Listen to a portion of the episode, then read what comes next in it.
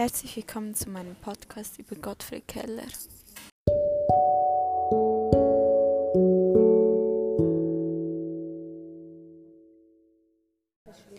Das Leben von Gottfried Keller. Gottfried Keller ist am 19. Juli 1819 geboren. Er machte eine Lehre zum Landschaftsmaler. Der Arbeitsgeber war nicht gut, er brach ihm nicht die richtige Zeichentechnik bei. Durch den Eindruck der politischen Lyrik entdeckte er sein dichterisches Talent. So schrieb er seine erste Novelle. Es entstanden Natur- und Liebesgedichten nach klassisch-romantischem Muster, vermischt mit politischen Gesängen. 1825 bis 1834 ging er nach dem Wunsch von seinem Vater in die Armeeschule. Das Lernen fiel ihm nicht schwer. Später wurde er aus der Schule geschmissen. Dem 15-Jährigen war der Bildungsweg versperrt. Mit 21 Jahren kam er in den Besitz einer kleinen Erbschaft. Er verwirkelte sich seinen Traum, in die Königliche Akademie der Kunst zu gehen. Das Geld ging ihm schnell aus. Er schrieb in seinem Leben viele berühmte Novellen. Am 15. Juli 1890 ist er dann gestorben.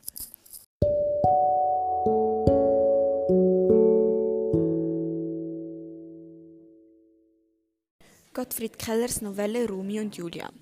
Gottfried Keller ist auf die Idee gekommen nach dem tragischen Tod in Seelershäusen. Es haben sich zwei Jugendliche verliebt und an einem schönen Abend umgebracht. Man ging davon aus, dass die zwei ein Liebesverhältnis hatten, welches von den Familien nicht akzeptiert wurde.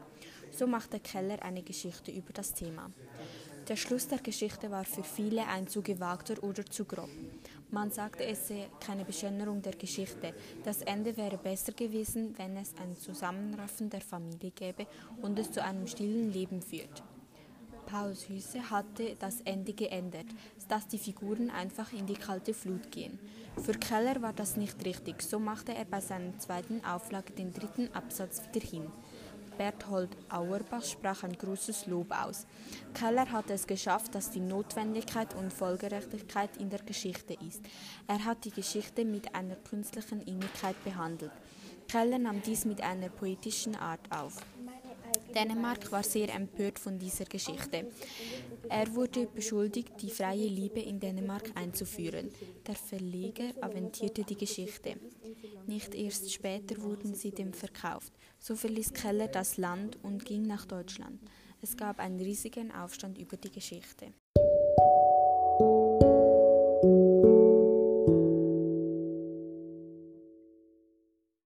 Die Hauptpersonen die Hauptpersonen sind Sali und Vrenchen, der schwarze Geiger und die Väter der beiden Verliebten. Vrenchen und Sali sind die zwei Verliebten, die nicht zusammen sein dürfen, weil ihre Väter dies nicht möchten. Die Väter hatten vor langer Zeit einen Streit, so haben sich die zwei verfeindet und wollen nichts mehr miteinander zu tun haben. Doch an einem schönen Tag haben sich Vrenchen und Sali auf dem Feld getroffen und miteinander gespielt so haben sie sich auch verliebt. Der schwarze Geiger hat eine wichtige Rolle im Stück. Der Geiger ist ein armer Bauer, der trotzdem immer fröhlich ist. Während der Hochzeit feiert er mit ihnen und schaut, dass sie eine schöne Hochzeit hatten.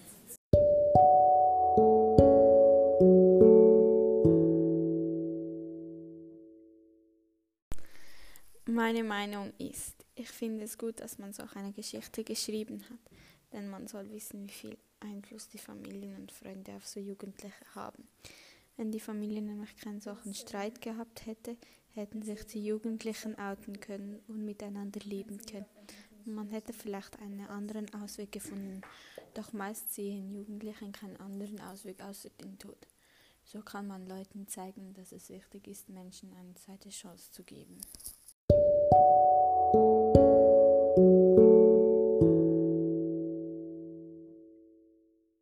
Ich habe den Abschnitt Seite 102, Abschnitt 10 bis 10 gewählt, weil ich finde, es geht ja in der Geschichte um den Tod.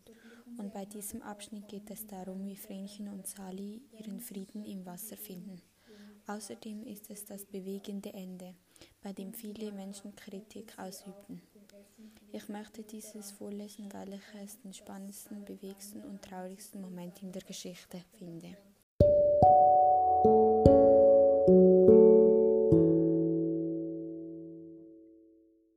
Jetzt lese ich den Abschnitt vor.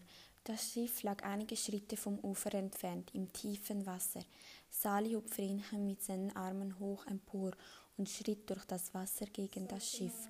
Aber es liebkostet ihn so heftig, ungebärdig und zappelte wie ein Fisch, dass er im ziehenden Wasser keinen Stand halten konnte.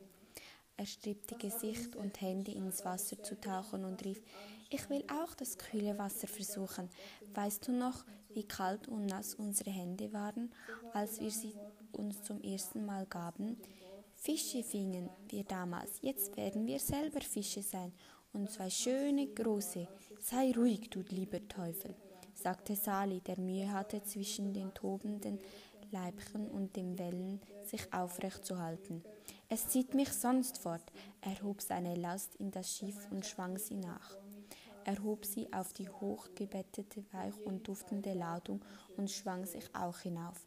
Und als sie oben saßen, trieb das Schiff allmählich in die Mitte des Stroms hinaus und schwamm dann sich langsam drehend zu Tal. Der Fluss zog bald durch hohe dunkle Wälder, die ihn überschattet, bald durch offenes Land, bald an stillen Dörfern vorbei, bald an einzelnen Hütten. Hier geriet er in eine Stille, dass er in einem ruhigen See glich und das Schiff beinahe stillhielt. Der Strom er um Wälder und ließ die schlafenden Ufer schnell hinunter sich. Und als die Morgenröte aufstieg, tauchten zugleich eine Stadt mit Türmen aus dem silbergrauen Strom. Der untergehende Mond, rot wie Gold, legt ein glänzende Bahn den Strom hinauf und auf dies kam das Schiff langsam überquer gefahren. Als es sich der Stadt näherte, glitt in Frost des Herbstmorgens zwei bleiche Gestalten, die sich fest umwandeln, von der dunklen Masse herunter in die kalte Fluten.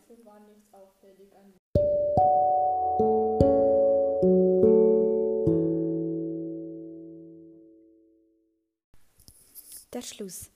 Diese Geschichte ist für mich schwer zu lesen gewesen. Trotzdem fand ich es eine bewegende Geschichte, welche sicher viele Menschen die Augen geöffnet hat.